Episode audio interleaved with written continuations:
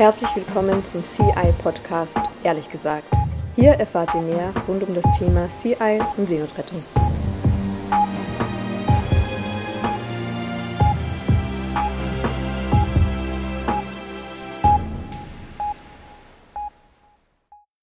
Ahoi, liebe Freundinnen und Freunde der Seenotrettung, liebe Landratten und liebe Seebären. Wir haben heute einen neuen CI-Bordfunk für euch. Das ist ja das Format, wo wir die Möglichkeit haben, direkt mit Crewmitgliedern der Alan Kurdi zu sprechen. Und heute bei uns zu Gast ist nicht nur ein Crewmitglied, sondern der Captain der letzten Mission, nämlich Captain Joachim Ebeling. Lieber Joachim, herzlich willkommen. Vielen Dank, dass du dir die Zeit genommen hast, uns heute mal ein bisschen was von Bord zu erzählen. Und ich würde sagen, wir starten damit, dass du den Leuten mal ein bisschen was über dich selbst erzählst. Und zwar, wer ist eigentlich Captain Ebeling? Wie und wieso wird man denn eigentlich Captain bei CI? Hallo, ich heiße Joachim. Ich bin der Kapitän der Alan Kurdi. Ich komme eigentlich aus der Handelsschifffahrt, also ich bin normalerweise auf Cargoschiffen unterwegs und ich muss sagen, ich habe eine ganze Weile gebraucht, bis ich wirklich kapiert habe, was da im Mittelmeer eigentlich passiert. Ähm, die Nachrichtenlage ist ja schon seit vielen Jahren eigentlich so, dass es eine ziemliche Katastrophe ist, was da abgeht, dass Menschen da ertrinken und sich niemand drum kümmert. Und ja, im Jahr 2017 habe ich dann das dann doch wahrgenommen, dass es nichts ist, was man eigentlich so akzeptieren könnte und wo man was drüber, äh, wo man was gegen tun muss. Dann hatte ich zuerst schon 2017 Kontakt zu CI. Die suchten kurzfristig jemanden, für die CI, also für das kleine grüne Schiff damals. Und da bin ich dann 2017 auf einer Mission unterwegs gewesen. Äh, dann auch nochmal in 2018. Und danach kamen ja dann die Veränderungen, dass die beiden kleinen Schiffe CI und Seefuchs nicht mehr eingesetzt werden konnten. Und ja, ich bin jetzt äh, dieses Jahr zum ersten Mal auf der Alan Kurdi unterwegs. Ähm, wo ich jetzt äh, im Moment meine erste Mission gefahren habe. Ich hatte vorher schon die Überführung gemacht von Palermo nach Buriana. Ja, wie ich dazu gekommen bin, wie gesagt, man kriegt das halt einfach so mit. Also ich habe dann auch, wenn ich durchs Mittelmeer gefahren bin, öfters mal Notmeldungen mitgehört, war aber meistens zu weit weg. Die Handelsschiffe legen ja ihre Routen sowieso auch eher so ein bisschen weiter weg von den Gebieten, wo die Gefahr besteht, auf Flüchtlingsboote zu treffen denn die Firmen wollen das möglichst auch vermeiden, wollen da nichts mit zu tun haben. Ich muss aber sagen, dass die Firma, wo ich früher für gefahren bin, tatsächlich auch äh, die Seenotrettung unterstützt. Also ein Schiff, auf dem ich auch gefahren bin, hat auch mal Menschen gerettet. Und das ist in der Firma auch sehr positiv verbreitet worden. Also das war für mich vielleicht auch noch so ein Punkt, wo ich gemerkt habe, ja, das ist gar nicht so weit weg von mir. Das kann ich eigentlich auch machen. Inzwischen bin ich jetzt sehr froh, dass ich auf der Alan Kurdi gelandet bin, dass ich also hier meine Kenntnisse und meine Erfahrungen für eine gute Sache einbringen kann. Und ja, diese Mission hat das auch voll und ganz bestätigt. Also ich bin sehr froh, dass ich das jetzt gemacht habe und hier auf der Alan Kurdi mit einer tollen Crew unterwegs bin. Ja, du hast gerade darauf hingewiesen, es ist natürlich so, dass der Mittelmeerraum kein leerer Raum ist. Es findet dort sehr viel Schifffahrt statt, vor allem auch Handelsschifffahrt. Und es ist eben tatsächlich so, dass die Schiffe jetzt schon ihre Routen geändert haben, damit sie eben nicht äh, in die Bredouille kommen, dann retten zu müssen, ja, weil es ja natürlich nach internationalem Recht äh, die Pflicht eines jeden Captains ist, dass er Menschen in Seenot äh, retten muss. Allerdings hat sich, wie zuletzt bei der Maersk Etienne ja gezeigt, dass wenn sich ein Captain mutigerweise entschließt, ja, wir retten, wir kommen unserer Pflicht nach, ähm, dann schlimme Zustände ergeben können, so wie es eben bei diesem Schiff der Fall war, dass dann tatsächlich für äh, das ganze Schiff und die 27 Menschen, die sie gerettet haben, ganze 38 Tage auch kein sicherer Hafen ähm, gefunden werden konnte, weil sich die Behörden einfach geweigert ha hatten, einen sicheren Hafen bereitzustellen. Und das ist natürlich eine immense Belastung äh, für solche Schiffe und solche Unternehmen. Und man kann natürlich daraus nur ableiten, dass das definitiv als Abschreckungsversuch gedacht ist, damit ähm, Captain von Handelsschiffen, Cargoschiffen, äh, Supply Vessels eben sowas nicht mehr tun. Aber wir freuen uns natürlich äh, auf jeden Fall umso mehr, wenn dann talentierte und kompetente Leute aus der ähm, Profiseemannschaft sich unserer Mission anschließen. Also vielen Dank dafür. Ich würde dann auch schon zu meiner nächsten Frage kommen. Und zwar ähm, interessiert es unsere Zuhörerinnen und Zuhörer natürlich, wie ist denn eigentlich die letzte Mission aus Kapitänssicht so abgelaufen? Vielleicht kannst du für uns einfach mal ganz kurz nachzeichnen, was denn alles so passiert ist, wie ist die Rettung verlaufen, wie war der Kontakt mit den Behörden, wie war dann die Suche nach dem Hafen, der Entschluss nach Frankreich zu fahren und wie hat die Mission dann äh, schlussendlich geendet? Ja, ich möchte ein bisschen was über unsere letzte Mission erzählen. Wir sind also am 11. September aus Buriana in Spanien losgefahren, nachdem wir vorher schon ein bisschen Zeit hatten, uns als Crew kennenzulernen.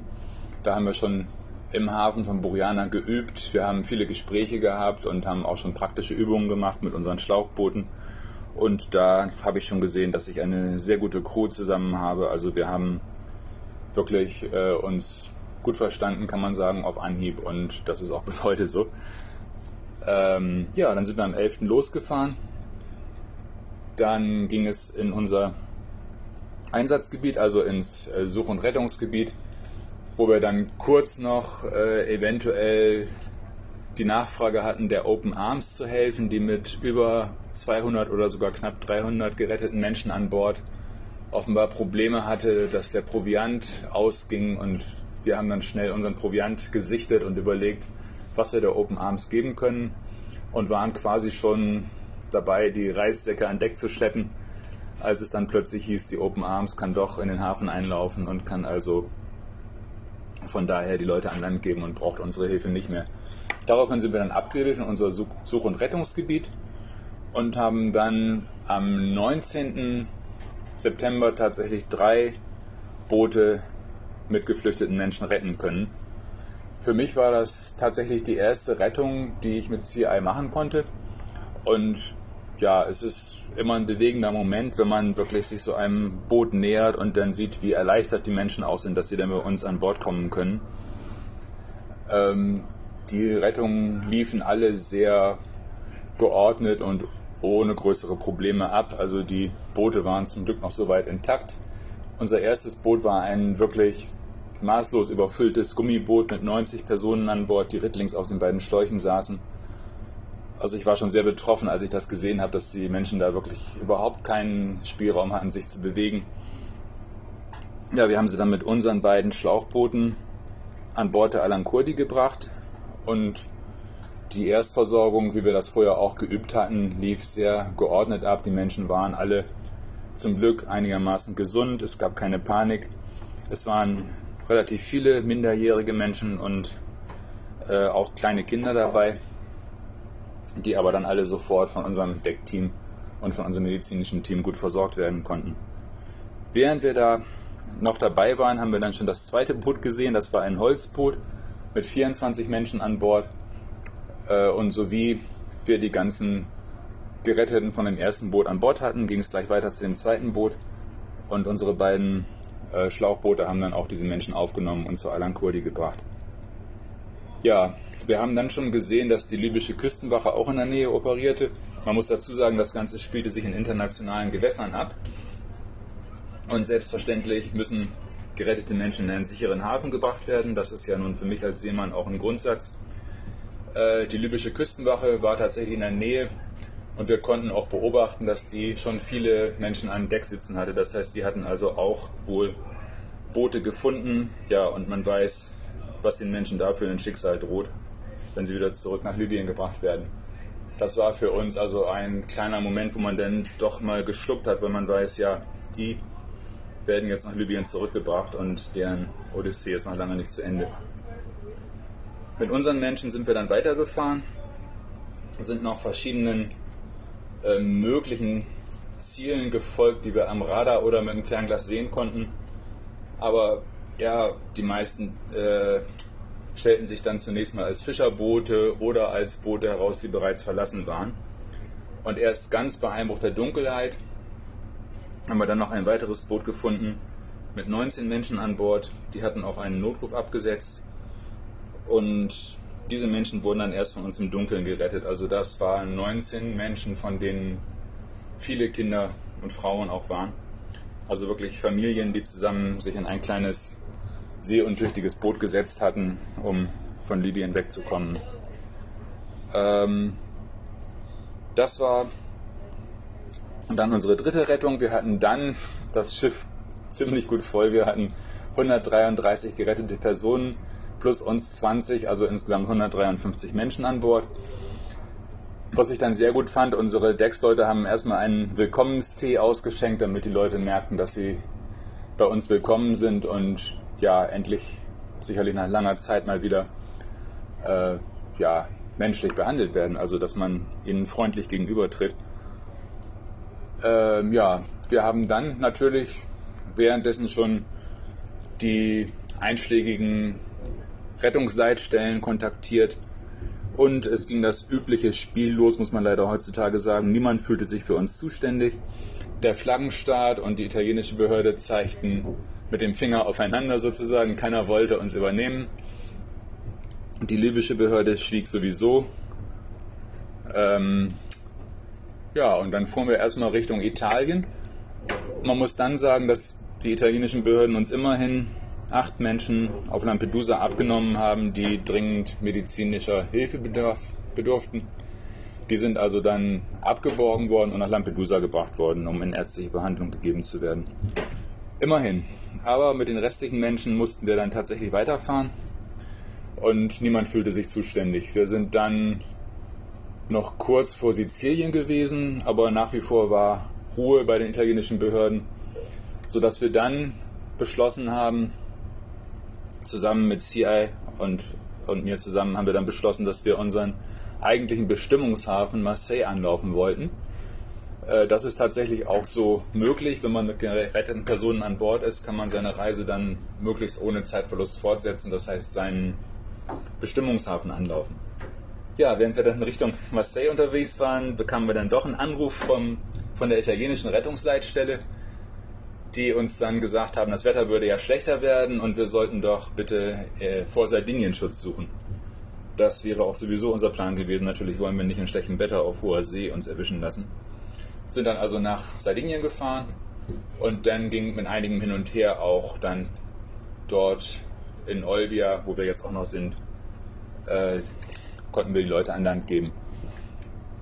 Die Geschichte, wie der Landgang selber abgelaufen ist, dazu ist ja schon berichtet worden. Also die waren davon ziemlich überrascht. Man merkte, dass die Behörden hier vor Ort das vermutlich noch nie gemacht haben. Also das hat sehr lange gedauert und wir haben uns auch etwas darüber geärgert, dass die Leute dann ziemlich lange bei ziemlich viel Wind und auch Regen draußen stehen mussten die waren ja nun auch nicht gerade mit besonders warmen Klamotten ausgestattet. Wir haben ihnen zwar was gegeben, was wir hatten, aber viel war es nicht.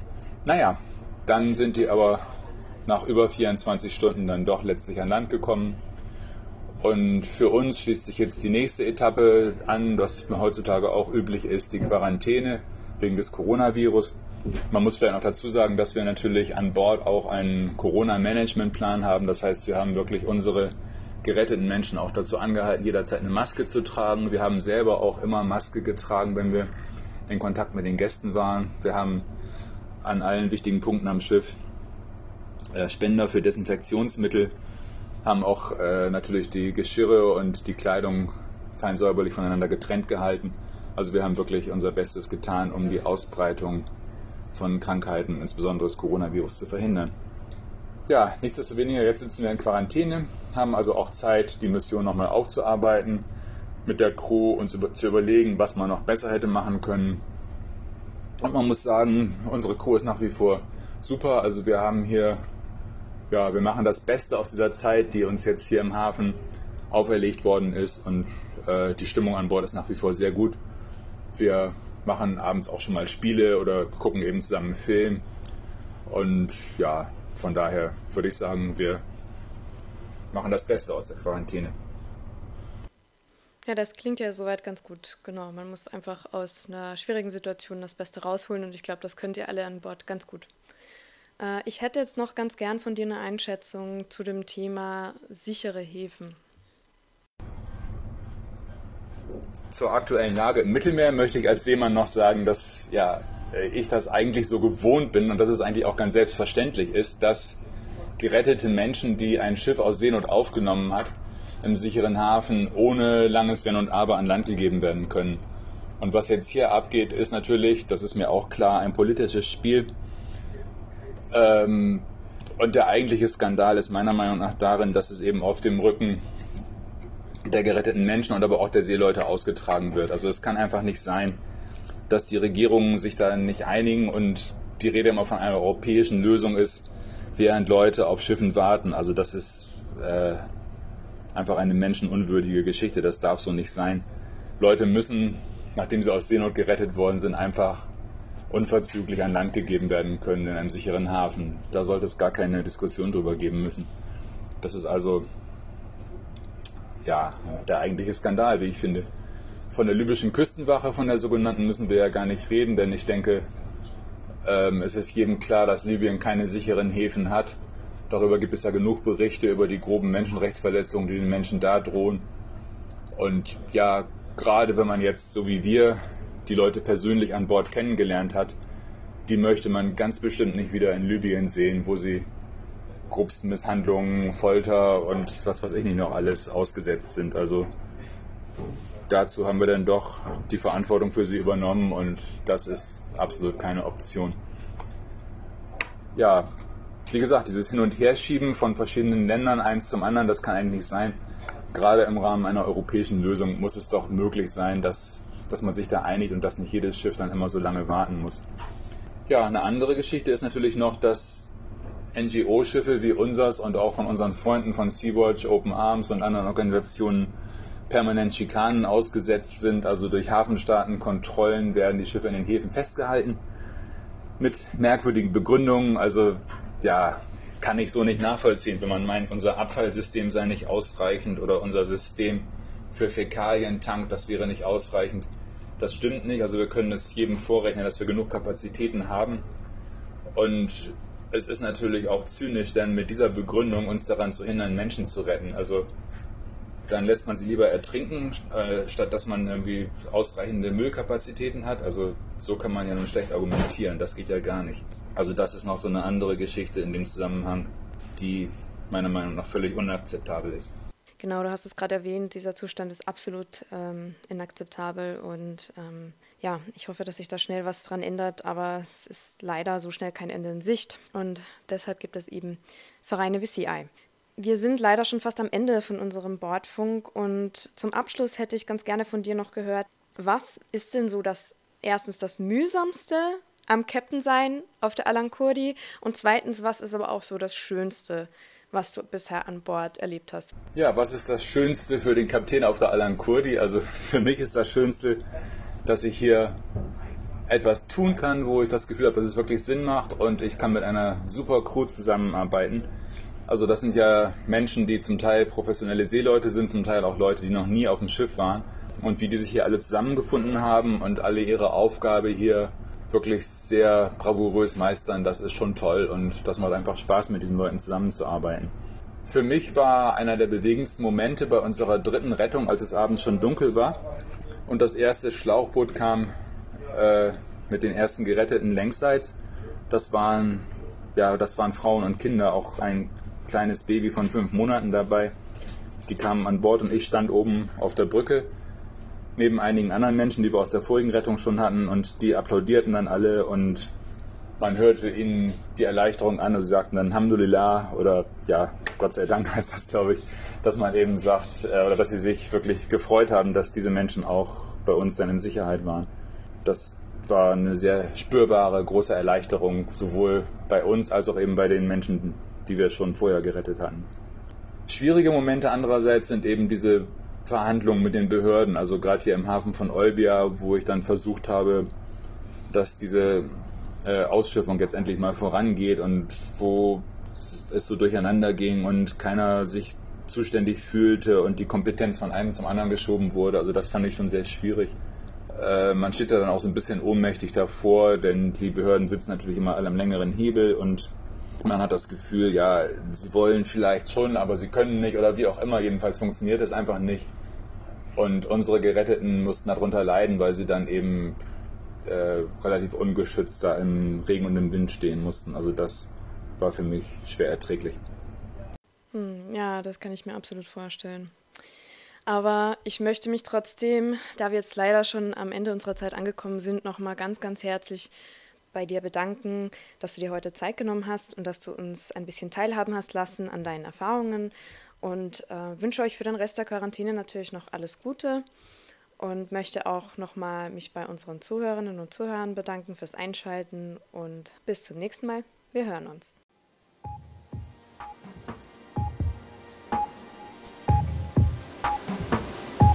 Liebe Freundinnen und Freunde von CI, vielen Dank fürs Zuhören.